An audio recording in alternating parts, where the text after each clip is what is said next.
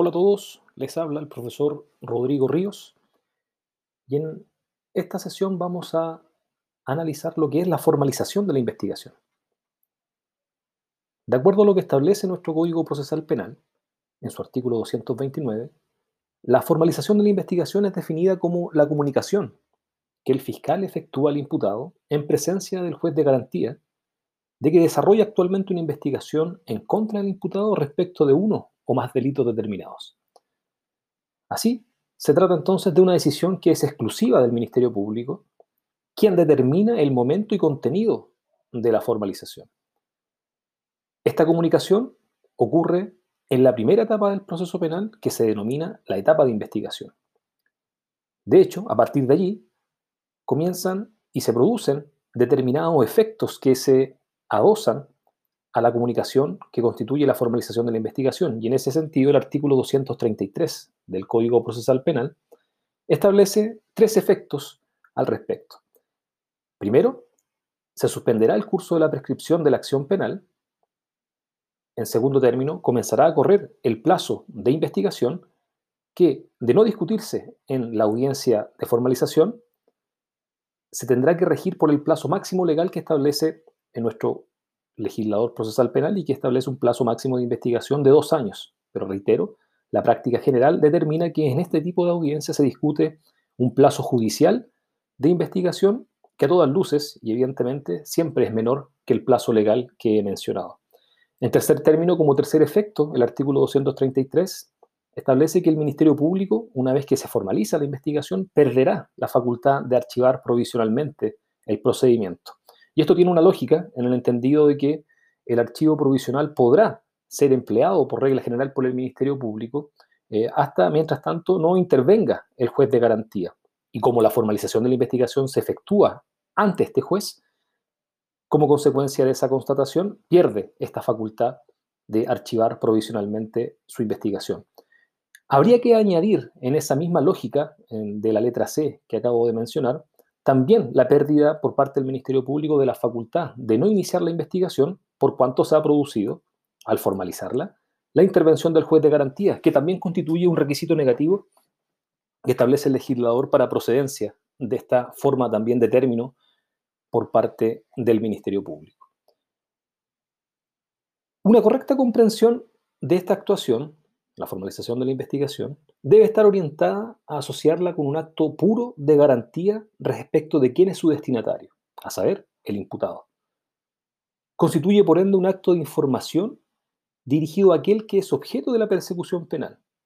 por, cuanto a partir de ella el imputado va a conocer en detalle los hechos por los cuales se le está investigando y que de acuerdo a la apreciación del Ministerio Público serían constitutivos de uno o más delitos. También se le comunicará en esa misma secuencia el grado de desarrollo de ese o esos delitos, así como la participación que le ha correspondido, ya sea como autor, cómplice o encubridor. Por ello, esta comunicación debe realizarse en presencia del juez de garantía, quien debe cerciorarse de que el imputado haya comprendido cabalmente la comunicación que el fiscal realiza. No se le consulta al imputado si está de acuerdo o no con aquella comunicación, y en caso que el imputado no haya comprendido cabalmente el contenido de esta comunicación, el juez de garantía deberá instar porque la misma sea reformulada en términos que permitan su comprensión por parte de su destinatario. Esto es, que sea entregada de manera clara y precisa. Y en este punto es importante recalcar el hecho de que se debe abogar por una buena práctica en el contenido que da cuenta de esta formalización por parte de los fiscales del Ministerio Público en orden a entregar mediante un lenguaje que sea comprensible por su destinatario, que no será el juez de garantía, que no es el defensor letrado, sino que es derechamente el imputado, que por regla general eh, se va a tratar de una persona que no posee los conocimientos técnicos jurídicos para comprender elementos normativos que se puedan incorporar dentro de ese relato. Una consecuencia lógica de la concretización de la formalización de la investigación es el hecho de que a partir de allí como hemos señalado, el imputado va a poder ejercer a plenitud su derecho de defensa. Recordemos, como lo hemos ya mencionado, de que se trata de un acto de garantía para con el imputado. Lo que también implica y explica que la formalización no sea objeto de recurso alguno, por cuanto no va a generar un agravio para ningún interviniente. Solo se contempla en nuestro Código Procesal Penal la posibilidad de impugnar administrativamente una formalización ante el superior jerárquico del fiscal que la ha realizado, siempre y cuando se estime que esa decisión de formalizar ha sido arbitraria. Otra constatación que conviene resaltar viene dada por el hecho de que respecto del imputado, que es formalizado, no implica bajo ningún aspecto entender que a partir de allí se tenga por acreditada su culpabilidad en los hechos que se le comunican. Por cuanto se trata de un imputado que a lo largo de toda la tramitación del procedimiento que se dirige en su contra goza de la presunción de inocencia, la cual únicamente será derrotada mediante la dictación de una sentencia definitiva condenatoria y cuando ésta se encuentre firme. Y esta decisión definitiva condenatoria firme se adoptará en términos cronológicos, por regla general, en la última etapa del proceso penal, esto es, en la etapa de juicio oral, una vez que haya transcurrido a cabalidad la primera etapa de investigación y la etapa intermedia de preparación de juicio oral. Recordemos que la formalización se entronca en la primera etapa de la investigación. Y la presunción de inocencia, reitero, solamente será derrotada y se estimará que la culpabilidad está judicialmente acreditada una vez que la sentencia definitiva condenatoria se encuentre firme. Así, desde un punto de vista general, esta institución constituye además una garantía frente a la persecución penal, toda vez que por regla general cualquier diligencia intrusiva de derechos y o la adopción de medidas cautelares que restrinjan o priven de libertad al imputado requerirán como requisito previo la formalización de la investigación. Es precisamente en la petición de medidas cautelares personales,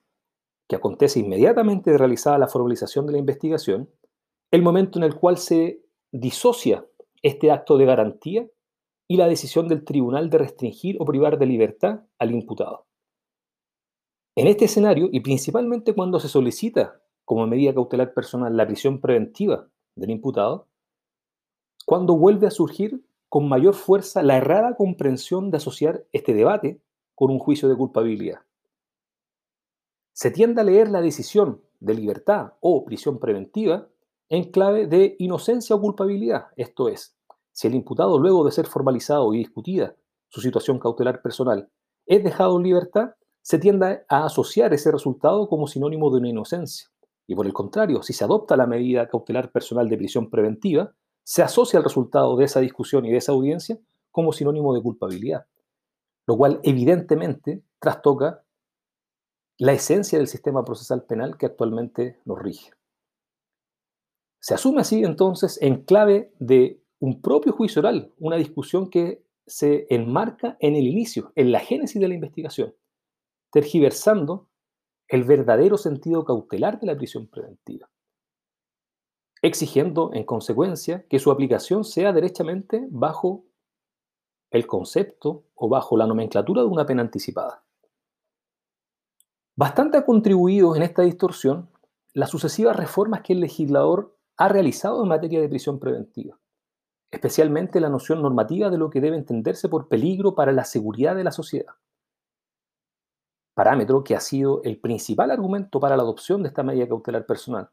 abriendo la puerta a parámetros de prevención especial que han alejado completamente el rol cautelar de este tipo de medidas cautelares personales. En suma, creemos que debemos revisar de manera crítica la forma en que hemos venido concebiendo